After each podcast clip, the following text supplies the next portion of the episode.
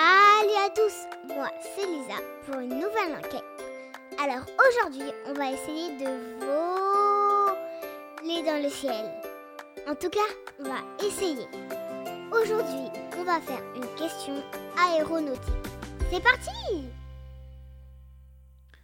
Salut à tous, moi toujours Lisa pour une nouvelle question et aussi avec mon papa. Salut, Lisa. papa. Eh ben salut Lisa, comment ça va Ah bah ça va, Ça- euh, ça va. Ça va, ça va, tranquille. Ouais, ouais, ouais. Et tu t'es posé une question sur les avions qu'on voit dans le ciel. Tu t'es dit Comment un avion ça vole comment un avion ça vole. Donc on va mener l'enquête sur ça.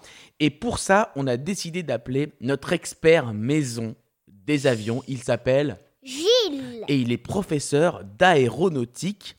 Tout- L'aéronautique, c'est c'est tout ce qui touche aux avions et à ce qui vole dans le ciel. Ouais, ouais. Alors ce que je te propose, Lisa, c'est qu'on l'appelle. Bonjour Gilles, Ah, salut Lisa, comment tu vas ça va et toi Ouais, je vais super bien, ça me fait plaisir de te parler. Ok. Alors, Qu'est-ce qui moi- t'arrive, dis-moi bah, je me suis posé une question cette semaine. Dis-moi.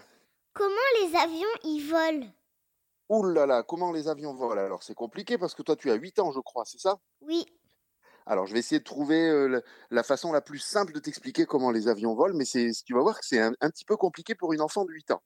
Euh, est-ce que tu as déjà sorti la main à l'extérieur de la voiture quand ton papa conduit très vite non, T'as jamais fait ça. Ben, tu essaieras de le faire et tu vas voir que quand tu sors la main dehors en ouvrant la vitre, quand ton papa va un petit peu vite en voiture, ça va énormément pousser ta main. Le vent a beaucoup de force. C'est pour te montrer que le vent a énormément de force. Et ensuite, dans les avions, ce qui va changer tout, c'est la forme des ailes. Donc, dans les ailes qu'il y a des deux côtés des avions, l'aile va être un petit peu plus bombée sur le dessus de l'aile que sur le dessous de l'aile. arrondi Exactement, ça va être bombé, ça va être arrondi, il va y avoir comme une bosse, comme si on y avait cogné dessus pour avoir une bosse sur la tête, tu vois. Donc l'aile va être bombée et va être arrondie beaucoup plus fortement sur le dessus que sur le dessous. C'est bon, tu comprends ça Ok, je vois le genre. Voilà, tu vois le genre. Donc ensuite, quand l'avion commence à aller très vite, l'air va aller beaucoup plus vite sur le dessus de l'aile. Il va Ok. vraiment aller plus vite sur le dessus que sur le dessous. Et donc, ça va créer comme une tempête au-dessus de l'aile. Eh bien, l'aile et l'avion va être aspiré. Il va être tiré vers le haut. Et est-ce qu'on peut faire une expérience pour comprendre ce système euh, d'élevage des ailes, euh, Gilles Explique-nous. Alors oui, il y a une expérience qui est toute simple, que tout le monde peut faire, même à 8 ans. Vous prenez une feuille de papier et vous lui donnez la forme un petit peu d'une d'une coquille d'escargot. D'accord Donc, c'est-à-dire un peu en rond, pour lui donner justement l'arrondi. de l'aile. Arrondi, pour faire d'accord. penser à cet arrondi de l'aile, à cette bosse sur l'aile. Donc tu prends une feuille et tu lui donnes cet arrondi, et ensuite tu vas souffler au-dessus de la feuille. Ah. Et normalement tout le monde pense que la feuille va s'écraser, et bien pas du tout. En soufflant au-dessus de la feuille arrondie, tu vas t'apercevoir que la feuille va monter, va être aspirée vers le haut, et c'est la meilleure expérience possible pour démarrer et comprendre l'importance des, des avions. Ah, ok. Donc c'est le souffle qui va par-dessus l'aile qui fait monter l'aile. C'est incroyable. Exactement, et pas par en dessous. Une fusée, c'est pareil Ah ben c'est une super question, mais en fait non, justement, j'allais y venir.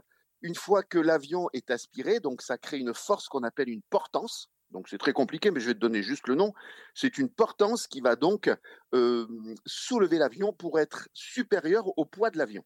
Ok. Donc en fait, si tu veux comprendre pour les fusées, il y a deux possibilités de faire gagner de la portance dans tout ce qui vole, ou alors tu fais des super grandes ailes, ou alors si tu peux pas faire de super grandes ailes, eh ben tu mets un énorme moteur. C'est les deux possibilités.